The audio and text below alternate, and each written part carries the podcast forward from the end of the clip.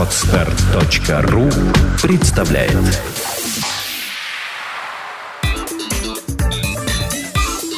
Black and White. Подкаст о практическом пиаре Здравствуйте, меня зовут Ника Зебра, и вы слушаете подкаст о практическом пиаре Black and White. Это программа для практикующих пиарщиков, руководителей компаний и всех тех, кому интересен мир публичных коммуникаций. Сегодня у нас в студии Алексей Дементьев, главный редактор газеты «Петербургский дневник». Здравствуйте, Алексей. Здравствуйте. Алексей, расскажите, пожалуйста, а как вы вообще пришли в журналистику? Случайно. Насколько случайно? Ведь с чего-то начинался ваш творческий путь? На радио Балтика искали ведущих новостей, и совершенно случайно так получилось, что меня пригласили попробоваться. А после радио Балтика уже был сразу дело Петербург или еще какие-то промежуточные звенья? Нет, я стал ведущим новостей. Угу. Через полгода стал руководителем информотдела радио Балтика, и там проработал несколько лет. Потом был э, деловой Петербург, но я бы сказал даже не деловой Петербург, а портал dp.ru. Угу. Дело в том, что тогда была как раз у акционеров идея сделать э, федеральный бизнес-портал. Он был выделен э, специально из редакции «Дело Петербурга», имел две редакции в Москве, Петербурге и ряд других городов еще. На сегодняшний день вы главный редактор Петербургского дневника. Учитывая опыт работы в ДП, вы могли бы сказать, какая специфика работы именно журналистом в деловом издании? То есть существует ли она вообще, или журналист, работающий в любом другом профиле, может справиться и со спортивными новостями, и с деловой прессой? Я категорически против того, чтобы журналист был специалистом на все руки. Если журналист специализируется на деловой тематике, то, конечно, он должен э, специализироваться на деловой тематике. Он должен быть своего рода экспертом в этой области. Если угодно, даже он должен быть э, даже не сколько экспертом, он должен знать, каких экспертов спросить о какой-то тематике. Не слишком ли общей будет вообще тематика деловой прессы? Ведь есть специализация, есть э, какие-то небольшие малый бизнес, есть э, там крупные инвестиции, есть промышленность. Или достаточно общей сферы делового издания? Давайте по пунктам по вашему вопросу. Сразу по малому бизнесу. Если вы собираетесь делать издание новостное для малого бизнеса, то вы на самом деле обречены на провал, потому что про малый бизнес не хочет читать никто. Люди, занимающиеся малым бизнесом, хотят рано или поздно вырастить свой бизнес и э, стать средним, крупным бизнесом. Поэтому уж лучше сразу начинать писать про крупный бизнес. А как же, ну, если уж мы говорим там о ДП, раньше это было сообщество ВКонтакте Next, ныне оно предприниматель нового поколения, и, насколько я помню, там порядка 80 тысяч подписчиков, тем, кому интересен все еще малый бизнес. Нет, ДП Next, э, насколько я все-таки помню, был uh-huh. ориентирован на бизнес молодых. Э, я не могу назвать э, человека, даже если ему, условно, там 25 лет, но он зарабатывает несколько миллионов в год, uh-huh. не могу сказать, что это малый бизнес. Андрей Шарков, там хороший пример, собственно говоря, человек, который, ну, все-таки, э, если не ошибаюсь, 24 года заработал свой первый миллион, и который сейчас является владельцем нескольких компаний, но, извините меня, это уже немало бизнес. А если говорить вообще о хорошем журналисте, какими качествами, на ваш взгляд, он должен обладать? Он должен хорошо уметь э, анализировать ситуацию, анализировать рынок э, и, если так угодно, не э, быть рабом определенных ньюсмейкеров. Но смотрите, сейчас происходит следующая ситуация. А, если вы работаете в деловой журналистике, то, как правило, заканчивается это примерно следующим. Человек находит 10-15 ньюсмейкеров своей отрасли и, извините за выражение, кормится от них, ну, то есть кормится их новостями. Ему не нужно уже, в принципе, как-то развивать свой кругозор, он у него достаточно ограничен. Вот это на самом деле очень скучно. Это скучно, и, не знаю, лично мне это неинтересно. Э, если говорить про деньги, то деньги в этом городе везде. Понимаете, нельзя писать только про какие-то там конкретные 5-10 компаний, даже если они присутствуют на вашем рынке. И гораздо больше нужно как-то развивать свой кругозор, интересоваться другими способами зарабатывания денег. А можно ли научиться журналистике?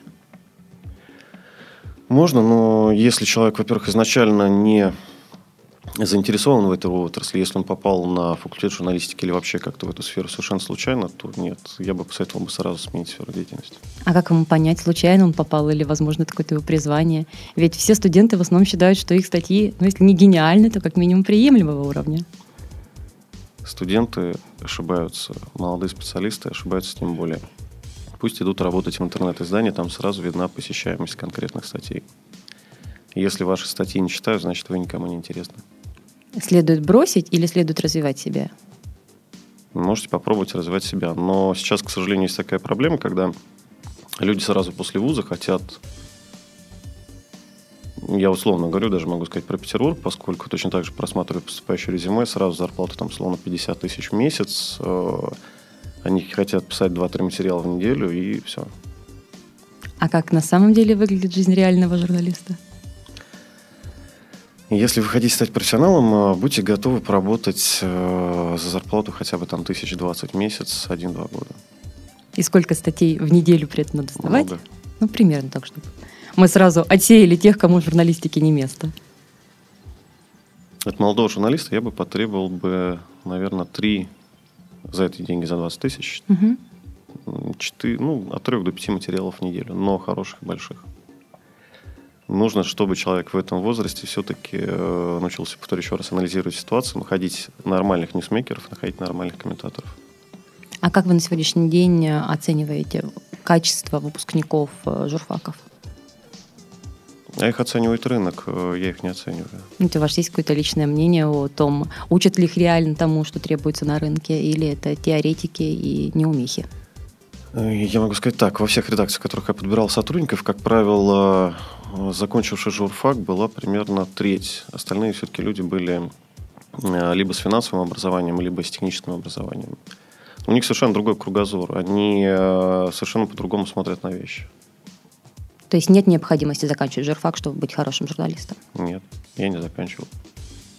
То есть имеет смысл вообще прекратить обучать журналистов и сказать, Нет, что если это призвание, ты пробьешься? А, сейчас требования к журналистике достаточно сильно растут и меняются. На мой взгляд, просто люди, которые приходят, э, часто закончившие журфак, я не говорю про Петербургский университет, Э, сейчас такое время, что журфаки появились на таких, в таких университетах, которые не имеют вообще никакого отношения к журналистике.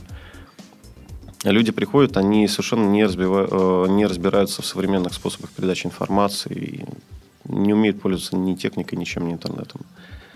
Два года тому назад мы разговаривали на эту тему в Нью-Йоркском университете, и вот там профессор на факультете журналистики сказал следующее. Может быть, сейчас наши журналисты вот в Америке, они отстают – ну вот поверьте, там, не знаю, пройдет года 2-3, и они сделают качественный рывок, потому что они э, пересмотрели полностью свое обучение. Все студенты, которые там учатся, практикуются э, во всех медиа, то есть они работают и там, на интернет-телевидении, они работают на обычном телевидении, на радио и так далее, и так далее. Они пытаются как-то все это совместить и в то же время умеют работать, собственно говоря, во всех медиа. У нас, э, я не уверен, что в каком-то далеком вузе, на каком-то скучном факультете журналистики учат людей, э, не знаю, пользоваться интернетом, изучают SMM, SEO и так далее, и так далее. Есть мнение, что вообще сегодняшний журналист как-то мельчает. Все меньше глубоких материалов, все меньше поверхностных перепостов из пресс-релизов, причем ну, весьма посредственного качества. Вы согласны с этим? Я не думаю, что в этом виноваты э, сами журналисты. Дело в том, что у нас э, за последние годы была очень сильно утеряна, э, утеряна культура чтения. У нас после 90-х нет, к примеру, такого стремления читать газеты. Нет даже стремления читать новостные сайты. Если вы посмотрите, вот просто возьмете все петербургские новостные сайты. Зайдите, посмотрите счетчики и посчитайте их петербургскую аудиторию. Она получится достаточно небольшой по сравнению с э, количеством жителей города. Э, с другой стороны, зайдите на те же американские сайты новостные, и там очень большой прямой поток именно на эти сайты. У нас новостные сайты, и то, знаете, они э, рассчитывают часто на Яндекс, на оптимизацию Яндекс Новости и так далее, и так далее. Это говорит такой-то общий, общей направленности клипового сознания и вот этих особенностей восприятия информации, или это частная проблема в России? Я думаю, что это проблема своего рода развития общества. Пока у нас э, новости из разряда «старушку переехал каток на ЗСД» будут самыми читаемыми в течение дня, я не имею в виду там не наши издания, конечно же, как бы, а достаточно посмотреть топ Яндекса по Петербургу или по Москве, то, конечно, у нас общество будет, наверное, не очень развито. У нас должна все-таки развиваться культура самосознания, люди должны анализировать ситуацию. Это с позиции мы удовлетворяем спрос или мы можем создавать спрос на те или иные качественные материалы? То есть воспитательная роль СМИ как-то присутствует в этом? Мы должны подталкивать людей думать. А люди хотят думать? Я очень положительного мнения о наших людях. То есть, как бы есть шанс на то, что мы со временем увеличим количество. Просто так сложилось, что сейчас идет э, даже не новостной поток, а людей завлекают сериалами, онлайн-играми и так далее, и так далее. Если вообще говорить о деловой журналистике, можно ли говорить о каких-то трендах, э, изменениях за последние, допустим, 5-10 лет именно в России? Я немного вернусь к прошлому. Вот, на мой взгляд, деловая журналистика сейчас, она несколько закостенела. То есть, еще раз говорю, э, нет никакого нового качественного развития. Люди привыкли к э, тому, что они описывают некие стандартные схемы зарабатывания денег, там, либо какие-то ситуации на рынке. Но в Петербурге это э, в основном описывание ситуации на рынке недвижимости. Ну, хотя бы это связано с тем, что 60-70% рекламы, которая поступает в деловые СМИ, это реклама от застройщиков. Поэтому людям, знаете, выгоднее писать про покупку участков, э, реновацию какой-то территории и так далее, и так далее. Но может быть в кадровых перестановках у крупных застройщиков, либо у крупных финансовых компаний. На самом деле, еще раз говорю, деньги, они везде. Э, деньги зарабатывают сейчас совершенно на других э, вещах, и они соизмеримы с доходами застройщиков. Например, на каких?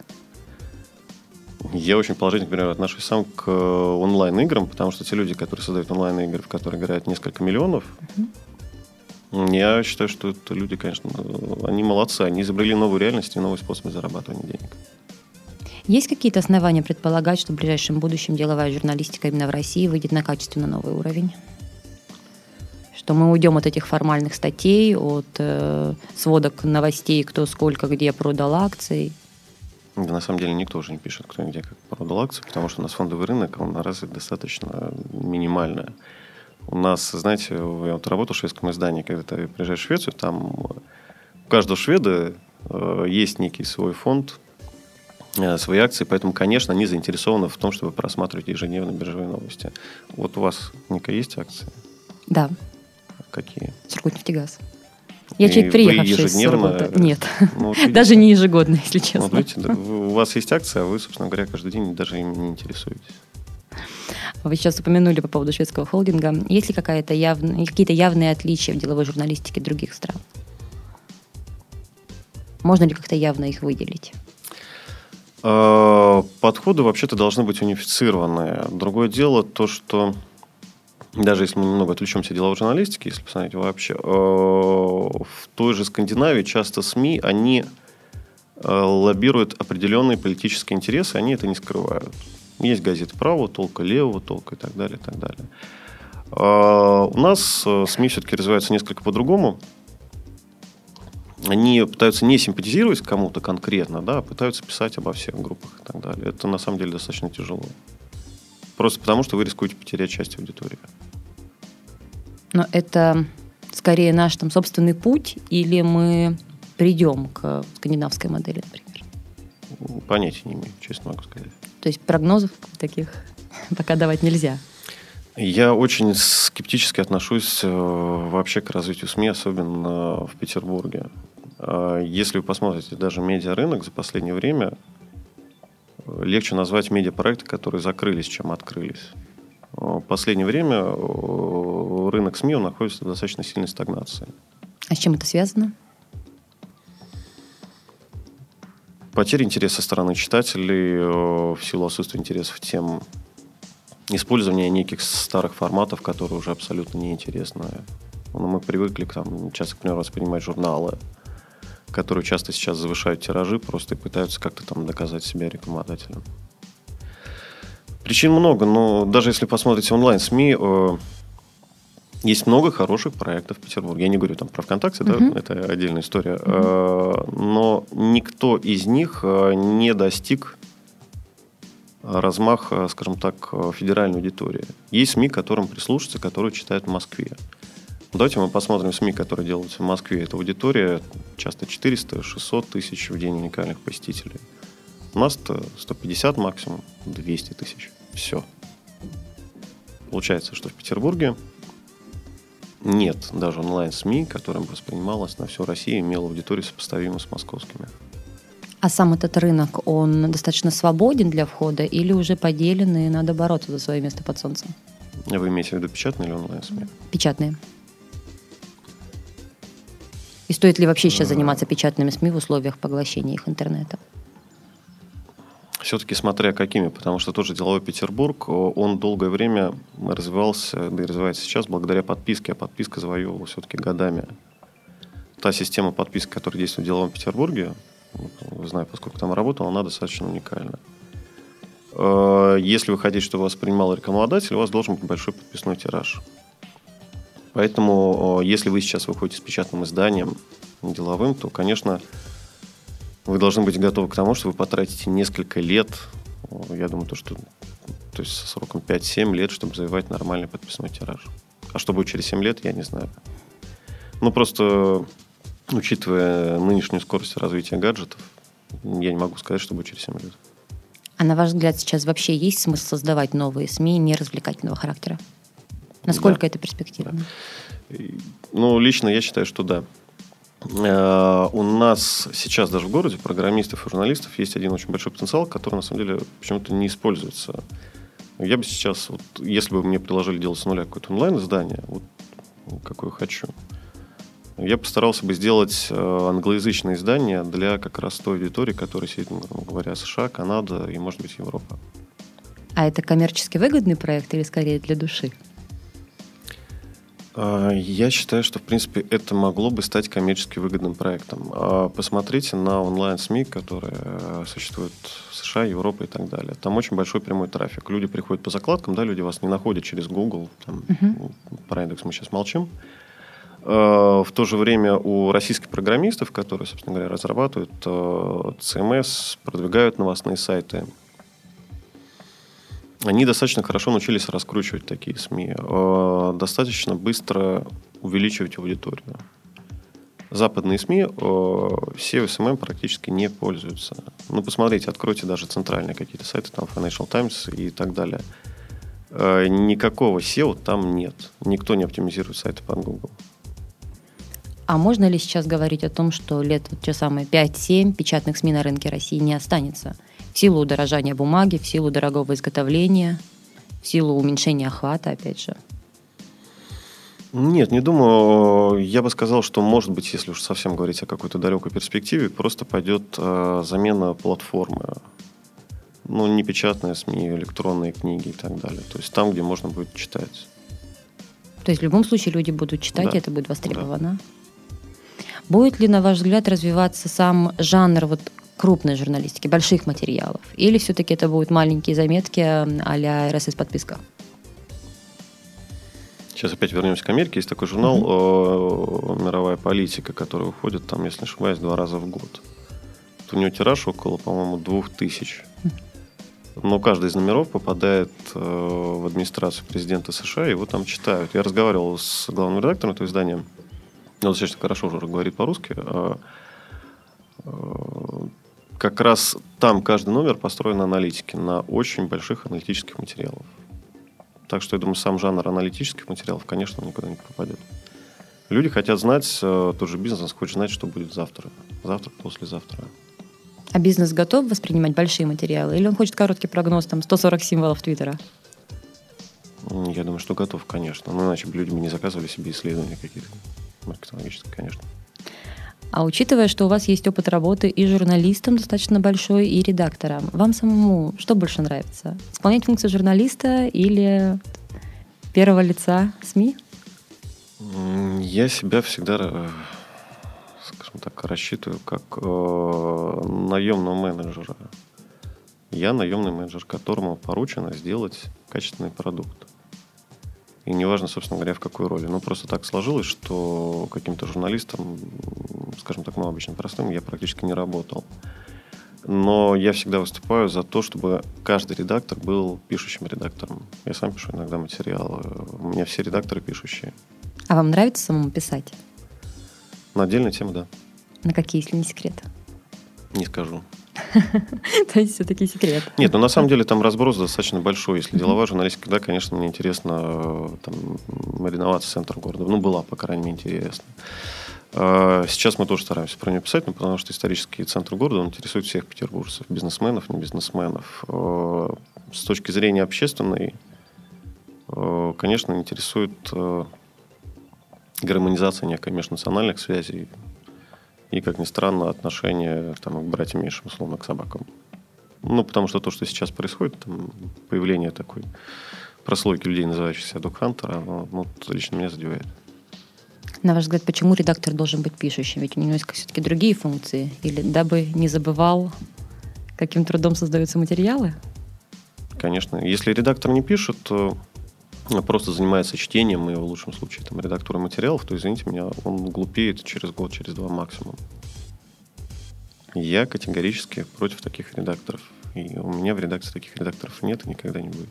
Вы могли бы описать, как выглядит ваш стандартный рабочий день? То есть как выглядит рабочий день редактора журнала, газеты, журнала, печатного издания? А он у меня уже последние лет 12 выглядит совершенно одинаково подъем в 7 на работу, работа 8300 и работа, как правило, там до 8 до 9.30. То есть это хронически ненормированный рабочий день?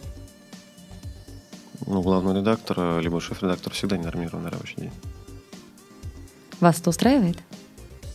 Я к этому частично привык. Это, может быть, не устраивает мою семью. А, Алексей, мы сейчас перейдем к нашему небольшому опросу. То есть, в общем-то, вопросы, которые мы задаем всем нашим гостям. Обычно мы о них не предупреждаем заранее, но ничего сложного там нет. На ну, ваш... я буду пикать просто, когда вы задавать вопросы. А, на ваш взгляд, лучшая книга по специальности, вот именно по журналистике, которая вам встречалась? Ее нет. А откуда юному журналисту черпать полезную информацию о стандартах специальности, об опыте, перенимать какие-то? Молодому журналисту пока он молодой, надо было бы читать классическую литературу и учиться русскому языку. А когда он не умеет э, выражать свои мысли, пишет однобоко и односложно, он никуда не годится. Перевоспитывать этого человека, когда ему уже исполнилось лет 20-25, совершенно бессмысленно, на мой взгляд. Как вы считаете, какой самый большой плюс в работе журналиста?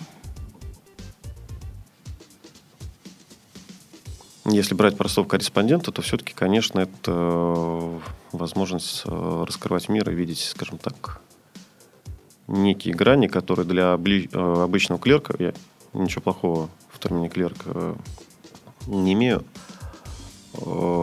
все-таки расширять свой кругозор. А самый большой минус в работе журналиста?